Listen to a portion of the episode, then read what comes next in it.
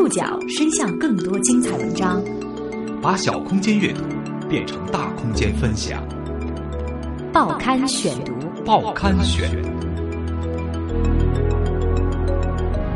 把小空间阅读变成大空间分享。欢迎各位收听今天的报刊选读，我是宋宇。今天为大家选读的文章摘自《中国青年报》。据国家统计局最新数据，我国二零一五年出生人口性别比为一百一十三点五一，在过去的二十多年时间里，这个比例曾一度高于一百二，是世界上最悬殊的出生性别比例之一。这意味着每出生一百个女孩，会多出生二十多个男孩。如今，那些在出生性别比最高的年代诞生的孩子，正在陆续进入婚龄。呃，这个女孩她一生，女孩是越来越拿着劲了，都饿起来了。作为一个曾高度城乡二元化的国家，婚姻挤压更多的挤向了边远贫困地区，数千万剩男的婚恋难题正引发更严峻的社会问题。在昨天的报刊选读两集报道《中国农村剩男现象调查》里，为大家讲述了三千万农村男性青年所面临的婚姻难题。今天的两集报道，我们再来说说乡村里的年轻女性们。其实，中国从来就是个男性偏好的国家。多年来，中国出生性别比从快速增长到高位徘徊，再逐步降低，走出了一条曲折的变化路线。在没有 B 超之前，弃女婴的现象曾经很严重。根据西安交大江全宝教授等人的研究。一九四零年前后，失踪女性的比例曾经达到百分之十四。解放以后，妇女地位提高了，弃女婴的现象减少。一九六零年到一九七零年期间，女婴死亡率比较低。上世纪七十年代后半期开始，失踪女性的比例开始稳步上升。从九十年代后期到两千年，达到了百分之七左右。两千年左右，女婴的死亡率开始降低了。二零一零年，恢复到了略低于男婴的正常值。专家们分析认为，这是因为这时 B 超技术普及了，产前性别鉴定技术的出现，给人为性别选择提供了极大的便利。借助 B 超产前选择，相对减轻了父母弃婢女婴的道德罪恶感，由此也造成失踪的女性大大增加。不管是被溺弃的女婴，还是被流产没能出生的女胎，在人口学上都被称作失踪的女性。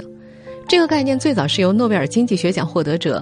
阿玛蒂亚森所提出的，指那些由于人为干预而没能出生，或者因为性别偏好导致较早死亡的女性。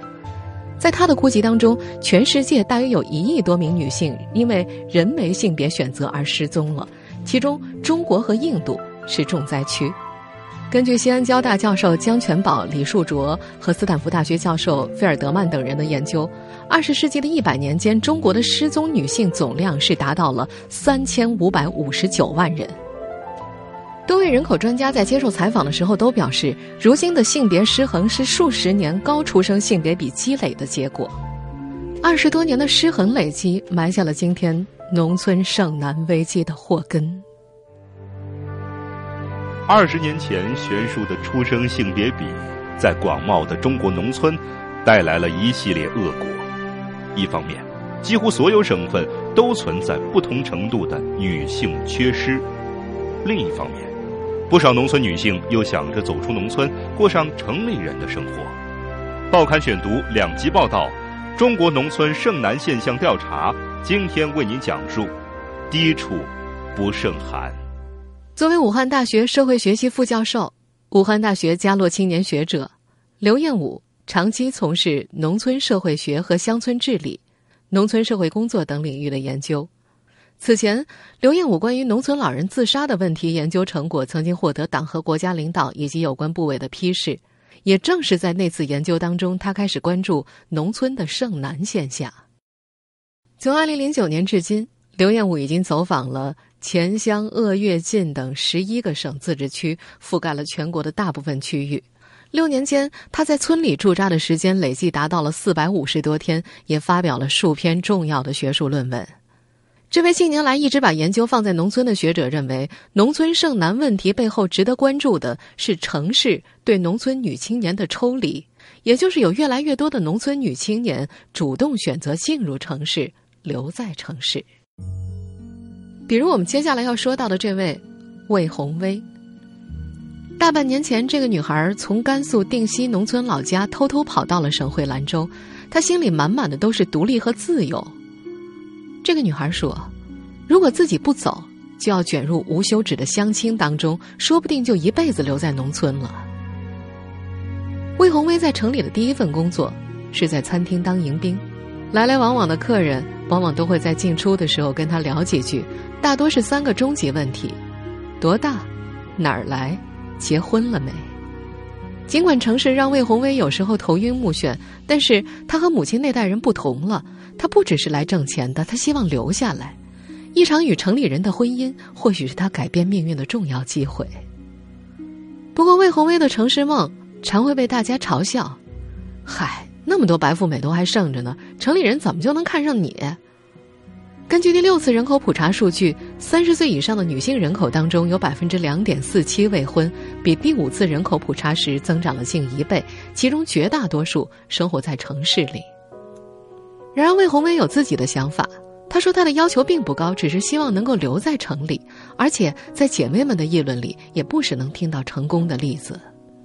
事实上，第六次人口普查数据还显示，二十九岁到六十五岁的人群当中，城市男性的结婚率始终高于农村。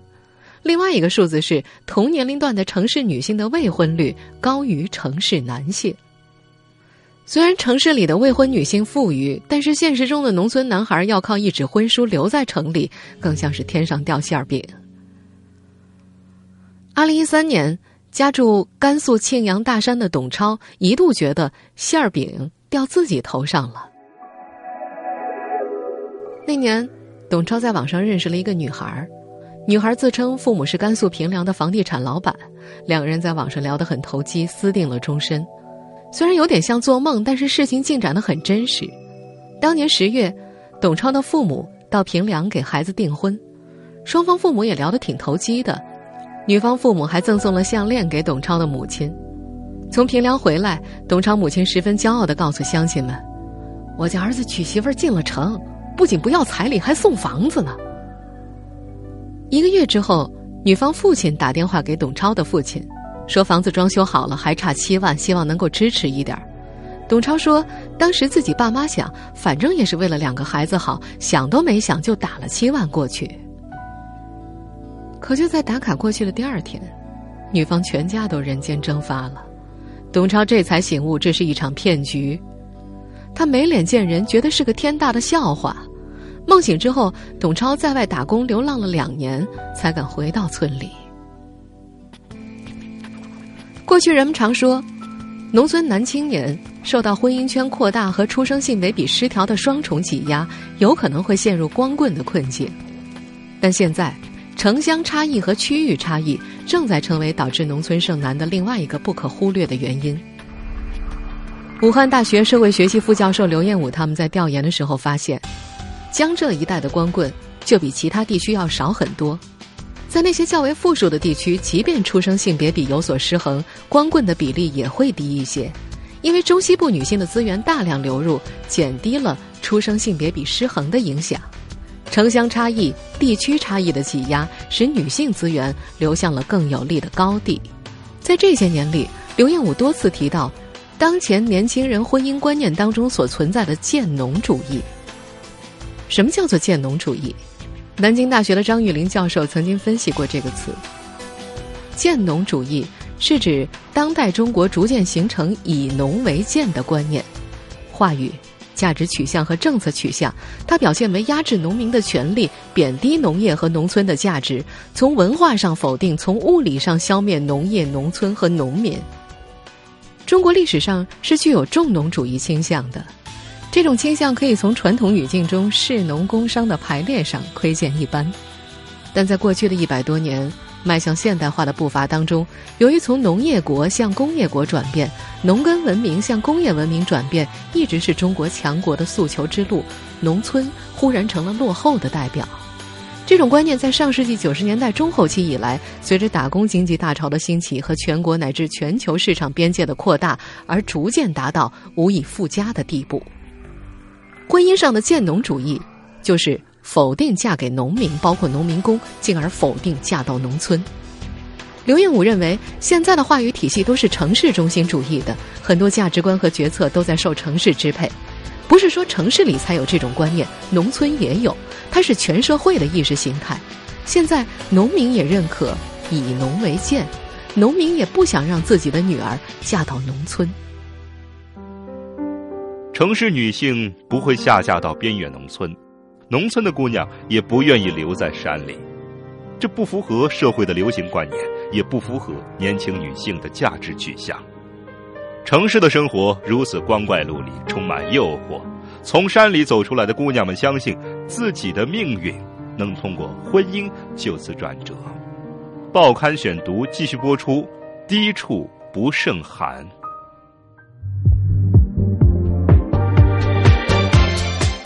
在兰州最繁华的西关十字，马燕是舞池里的公主。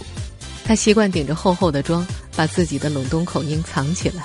除了不经意间偶然暴露，很少有人能够猜出她从哪儿来。在这里，这个农村姑娘是另外一个自己。短短二十分钟，酒吧里跟马燕搭讪的男士就有三个。精致的装束下，没人发现自称莎莎的马燕七年前才从大山里走出来。在这七年漂泊的日子里，他几乎干了所有能干的职业：服务员、美容技师。售货员、酒吧侍应，大多数是城里姑娘觉得收入少、不体面的工作。在经济快速发展当中，城市提供了太多的就业岗位，只要不挑剔，生存的机会比农村要多得多。在酒吧工作的日子里，马燕发现，只要穿着得体、少说话，陌生人会表现出从未有过的尊重。她学会了化妆，学会了在网店买衣服，学会了普通话，还学会了抽烟。在这七年里，马燕在城里换了五个男朋友。她说：“如果找不到爱情，就追求能够留在城里的婚姻吧。”在走马灯似的换了多个男友之后，她还是觉得自己要找城里人，即便不是什么高帅富，自己孩子的命运或许能够因此转折。而对于河南河口镇村民钱贵的妻子赵明明来说，城市的诱惑来得更加急促。在去北京之前。他只到过一次县城，钱贵家在镇上开了一家澡堂，他还有家传的厨艺，有时候也会被村民请去做婚宴或者丧事的厨师，小两口的日子过得挺平静的。不过，两个孩子上学之后，经济吃紧，赵明明和钱贵决定一起外出打工。他们出了河北，在北京的一家餐厅找到了工作，钱贵在后厨，赵明明在前台做服务员。到北京之后不久，赵明明就被餐厅的一个男厨师看上了。这个来自河北保定的城里人大胆的向赵明明示爱。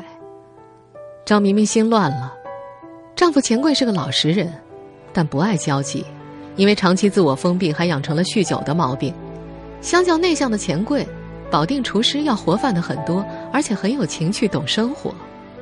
经过几番挣扎，赵明明开始偷偷跟厨师一起去看电影、逛公园。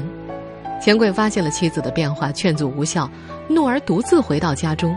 从此，赵明明就不再跟钱家人联系了。过了两个月，赵明明给在农村的婆婆打电话摊牌，说自己不再回家了。那是二零一五年夏天，大半辈子没出过狱中河口镇的钱母一下子懵了。媳妇儿一向老实厚道，跟儿子结婚十年，已经有一儿一女。这年开春之后，夫妻俩第一次到北京打工，才几个月，怎么突然就要扔下这么大一个家呢？实际上，在全国数千万外出打工的年轻人当中，赵明明和钱贵的故事几乎每天都在上演。武汉大学社会学系副教授刘彦武表示，用术语来说，这叫做“悬垂家庭”，也就是夫妻没有离婚，也有孩子，但是妻子在城市里跟别人生活在一起，家人拿他们没办法。他说：“这是城镇化过程当中的常见现象。悬垂一段时间之后，女方大多会选择离婚重组家庭。中部地区一家市级法院曾经对当地离婚诉讼情况进行过统计，连续几年由女方提出的诉讼占百分之七十以上，而且其中九成以上都是外出打工之后要求离婚的。钱柜预感到了自己的命运，这个今年已经三十二岁、带着两个拖油瓶的男人，很可能从此沦为光棍，加入到日益庞大的农村剩男队伍中去。在不少社会学专家的口中，魏红薇、马燕、赵明明这群从农村走进城市的女性被称为“九零后新农女”。她们大多初中毕业就外出打工，几乎没有从事过农业生产。农村社会传统的婚姻家庭观念在她们身上少有体现。眼界的开阔和经济的独立，让他们更多选择了个人本位的生活态度。报刊选读继续播出。低处不胜寒。武汉大学社会学系副教授刘彦武提出，在中国人的婚姻观念当中，与建农主义相对的是城市拜物教，也就是指将嫁城里人或嫁到城市并从事非农职业作为一种如神灵般崇拜的婚姻追求现象。这里的城里人只是泛指，它的主要特点是经济物质上的富有。中国一直有向上婚的传统。也就是老话所说的“高门嫁女，低门娶妇”。在城市化的过程当中，新农女希望通过婚姻来改变社会地位，这种愿望变得更加的普遍和强烈。华中科技大学人口所研究人员石仁炳说：“从女性解放的角度来看，这是一种进步，她们有了更多追求自己想要生活的可能。但是。”我们同时也要看到，由于受到不健康思想的影响，部分新生代农民工的婚姻价值取向发生了偏离，道德观念淡薄，开始追求以物质享受为基础的实惠婚姻。兰州总是在清晨出走。马燕很喜欢哼唱这首在兰州当地年轻人中传唱度很高的歌。他也迷上了城市里的五光十色、如梦如幻的生活。在兰州大半年的时间里，魏红薇也少了刚到城市的懵懂，多了一份坚持。他说自己已经不想回去了。农历春节前，魏红薇多次接到家里的电话，让她回老家结婚。她并没有告诉家里她在城里找了男朋友。对于马燕和魏红薇这些九零后来说，城市的生活就像一块吸铁石，满满的诱惑和新奇。他们不知道国家统计局刚刚发布的公告，二零一五年城乡居民人均收入倍差两点七三，他们更多的是爱上在这里的感觉。然而，在城市待久了，新农女们就会明白，从农村通向城市的道路需要决心、恒心，甚至是狠心。梁丽丽的丈夫和她父亲一般大。这个来自赣南的女孩，在自己二十三岁的时候，嫁了一个大她二十岁的广东人。她说自己可以少奋斗三十年。二零一二年，梁丽丽从江西来到了东南沿海。她只要一说话，谁都知道她是个外来妹。为了融入当地，梁丽丽从粤语歌开始学，和粤语说得好的同事多聊天，慢慢克服语言障碍。可是，就算学会了说当地话，漂泊感却从未远离他。他在朋友圈里写道：“这个城市没有草长莺飞的传说，他永远活在现实里面。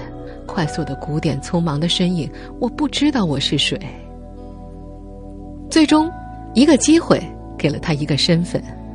二零一三年，梁丽丽兼职给本地人打扫卫生，一次五十块钱。因为打扫卫生的时候家里要有人。打扫完毕，家里的男主人经常会留梁丽丽一起吃饭。几次聊天之后，梁丽丽才知道，眼前这个中年男人的妻子因为车祸去世，如今孤身一人。她觉得，他们彼此是相互需要的关系。那个男人需要人陪，他想要身份。当时梁丽丽其实早就和别人有了婚约，对方是个岁数相当的小伙。梁丽丽不是没挣扎过。可是感情和虚荣填不满城乡之间巨大的鸿沟，也替代不了身份后面那些教育、医疗和文化等方面的福利。尽管父亲觉得这样失信于人，极力反对，但梁丽丽最终还是悔了婚。这件事几乎遭到了全村人的谴责，但在跟家里大闹一场之后，她毅然决然的离开了。武汉大学社会学系副教授刘彦武曾经就城市与光棍的关系做过一个有趣的观察。他在山东青州调研时发现，离市区最近的一个村庄，光棍始终是个位数。几个有残疾的男性村民也从偏远的村庄里娶到了媳妇儿，而离城市越远，村里的光棍数量就越多。即便同一个村庄也有差异，靠近公路的村组，光棍数量要明显少于其他村组。有人说，中国的城市像欧洲，农村像非洲，巨大的落差在婚姻市场上也形成了剪刀差。根据第六次人口普查数据，三十岁以上的人群当中，农村男性的未婚率始终高于城市，而四十五岁到四十九岁的铁杆剩男婚姻段比例，城市是百分之一点九七，农村是百分之四点二九，高出一倍多。专家预测，二零一六年揭晓第七次人口普查，这个剪刀差将会更加的惊人。在中国传统的观念里，妇女应该是比男人更顾家的，特别是更眷恋孩子。但在武汉大学社会学系副教授刘彦武的调查中，高达百分之八十七点五的农村女性在离开家庭时会选择不要孩子。报刊选读继续播出，低处不胜寒。二零一五年夏天，接到媳妇儿赵明明不回来的电话，钱贵的母亲立刻去找媳妇儿的娘家人，毕竟还有一双儿女，大的九岁，小的七岁，乖巧的很，当娘的咋割舍得下呢？用孩子当筹码来拯救婚姻，这是许多悬垂家庭最后的手段，但结果大多无济于事。在赵明明沉默了几个月之后，钱家已经绝望了，放弃了这个媳妇儿，孩子没能留下母亲。在农村，母亲的离开有时有预兆，有时则是悄然无息的。在最小的孩子四十天的时候，甘肃庆阳佛殿湾村村民张志文的妻子给孩子喂好奶，又给另外两个孩子买了点零食，然后将三个孩子关在窑洞里。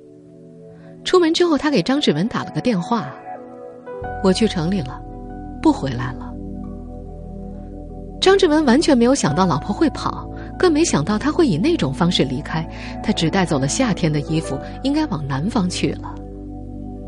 张志文现在还记得当时的情景：最小的孩子在哭，两个大一点的孩子坐在地上吃着妈妈买给他们的零食。在张志文以前的新房，全家福还挂在那儿。为了给张志文娶亲，父亲欠下了七万元债，好不容易去年还清了，本以为一家人可以开始过安稳的日子，谁料祸从天降。张志文说，在他们的村子里，老婆跑路是常事，他不敢带媳妇儿出去打工，村里就算是敢带出去的，也会紧紧的盯着，怕媳妇儿跟别人跑了。在他的家族里，同辈五个男青年有四个老婆都跑了，跑出去一阵儿之后，如果有了新对象。妻子们会回来办离婚。西安交通大学人口与发展研究所所长李树卓说：“就全国而言，婚姻挤压的风险主要由贫困农村来承担。城乡流动加剧了贫困地区的婚姻问题和城乡梯度婚姻的形成。根据中国青年报记者查到的公开数据，由于同期城镇男性的再次挤压。”农村婚配困难的男性将会达到百分之十五点零三。李树卓认为，城镇化所带来的观念变化、带来的社会组织变化、带来的人与人关系网络的变化，都是有益于农村青年的经济、家庭和社会地位。如果能把农村青年流动和城镇化结合起来，权力均等化、服务均等化，对性别失衡问题是有帮助的。在这位学者看来，如果农村人能够享受到与城市相似的物质、医疗、教育、社保等等，农村姑娘就不会如此急迫的要向城市里流动。七年，攒了六万多块钱，二十六岁的马燕决定结婚了，但不是在兰州，而是回到家乡的县城。她说自己蓝漂了这些年，一直也不知道跟谁较劲，也到了出走的时候了。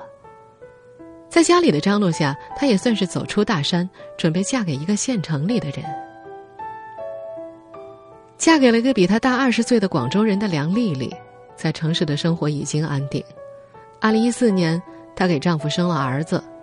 过段时间，她想把爸妈和弟弟接过来一起住，或者攒够钱在城里给他们买一套房子。出乎意料的是，钱柜的妻子赵明明在今年春节前突然回家了。原来，那个保定厨师的经济实力并不是想象的那样。赵明明说：“对方兑现不了承诺给他的城市生活。”